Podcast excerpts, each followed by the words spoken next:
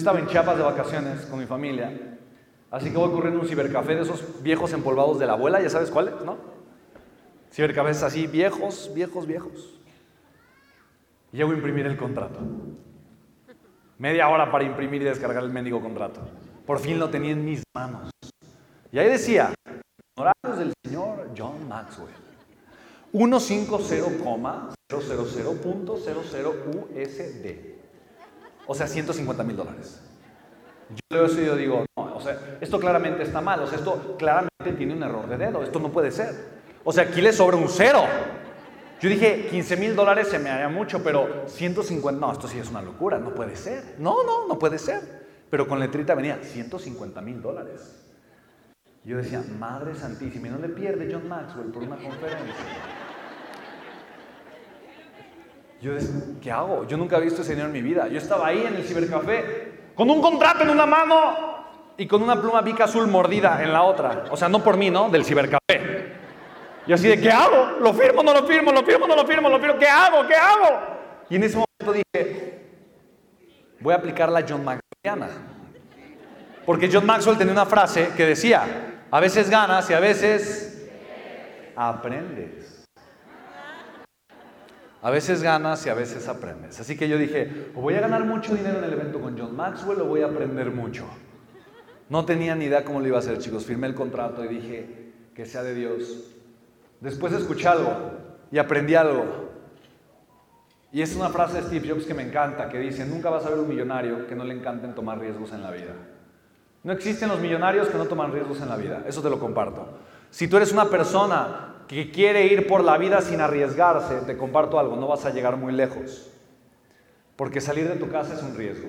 ¿Sí o no? Todo lo que hagas es un riesgo, ¿sí o no? Tienes que aprender a abrazar el riesgo en la vida. Tienes que aprender a abrazar el riesgo inteligente. Así que, mírenme ahí. Estoy en el primer evento con John Maxwell. ¿Qué cara tengo? ¿De que gané mucho o de que aprendí mucho? A ver, levante la mano. ¿Quién cree que tengo cara de que gané mucho? Levante la mano. Son mis nuevos mejores amigos y los amo con todo mi corazón, chicos. Muchas gracias. ¿Quién de ahí cree que tengo cara de, ay, no tengo idea de cuánto dinero debo? Y John Maxwell así de, sí, Spen, esta va a ser una gran lección. ¿Quién cree que tengo cara de aprendizaje? Chicos, ya no me caen tan bien. No, es cierto. Pasó el evento y yo me quedé con una deuda de más de un millón y medio de pesos. No sabía qué hacer para salir de la deuda. Este evento cambió mi vida. Ahí estoy con John Maxwell, eran dos mil personas en Centro Banamex, en la Ciudad de México. Fue un evento increíble, pero la, entre comillas, amiga que me prestó sus terminales bancarias para hacer los cobros de los boletos desapareció. Nunca la volví a ver. Se llevó todo el dinero de la taquilla. Su hermana se había puesto a recibir el dinero en efectivo, tampoco la volví a ver. Chicos, todo lo que me pudo haber salido mal en ese evento me salió mal. Terminé el evento y tenía una deuda gigante y no sabía qué hacer para salir de la deuda. Día a mi casa, toda mi familia, me hicieron como una intervención. Todos diciendo, pero es que, por favor, solo regresa a la universidad, termina la, termina la carrera y mira, termina la carrera, te dan un papelito y con ese papelito consigues un trabajo y en 10 años pagas la deuda. Yo dije, ¿están locos? ¿Están mal de la cabeza? ¿Pero cómo? Me dice, no, mira, en 10 años vas a seguir muy joven y tu vida va a poder volver a iniciar. Y dije, no, pero están mal de la cabeza. No les dije que estaban medio tarados porque obviamente no iba a sonar muy mal, pero dije, no, están mal de la cabeza. Yo les dije, chicos, yo ya sé qué voy a hacer a toda mi familia para salir de la deuda. ¿Y todos qué? Yo les dije, voy a hacer otro evento con John Maxwell. Y todos, no, no, estás loco. ¿Loco? ¿Y dónde vas a sacar el dinero? Yo no sé, no sé. No sé, pero lo, lo voy a averiguar. Eso se resuelve. Estás, pero loco. Mira, mira, tú vas a acabar muy mal.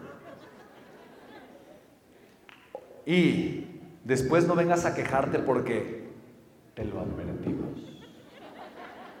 Toda esa gente hoy dice, yo siempre creí que lo ibas a lograr. Ay, yo siempre creí en mi amor. Yo sabía que te ibas a hacer millonario. Yo, yo sabía que lo ibas a lograr. Tú nunca sabes. Por eso hay que aprender a tener mentores en la vida. Una persona que te quiere, hay veces que te limita. Y muchas veces la gente que te quiere te limita porque te quiere. No es mala onda, no lo hace con una mala intención, te ama, quiere que te vaya bien. Pero escucha, desde su contexto, desde su lugar, ellos no pueden entender cómo tú te vas a hacer millonario. Ellos no pueden entender o ver cómo tú te vas a hacer millonaria. No les cabe en la cabeza porque no han trabajado con su cabeza. Porque no han trabajado lo que tú has trabajado, porque no han visto lo que tú has visto, porque no conocen tu potencial, porque no tienen una familia como Ismerelli que abraza su potencial y que los apoya en cada paso del camino. Porque no tienen un hogar como este, porque no han llegado a esta familia de líderes donde donde el sí se puede es para todos, porque no han llegado a una casa donde persona que llega, persona que se cree en su potencial, persona a la que se le invita a ganar, a crecer, a jugar en las ligas mayores.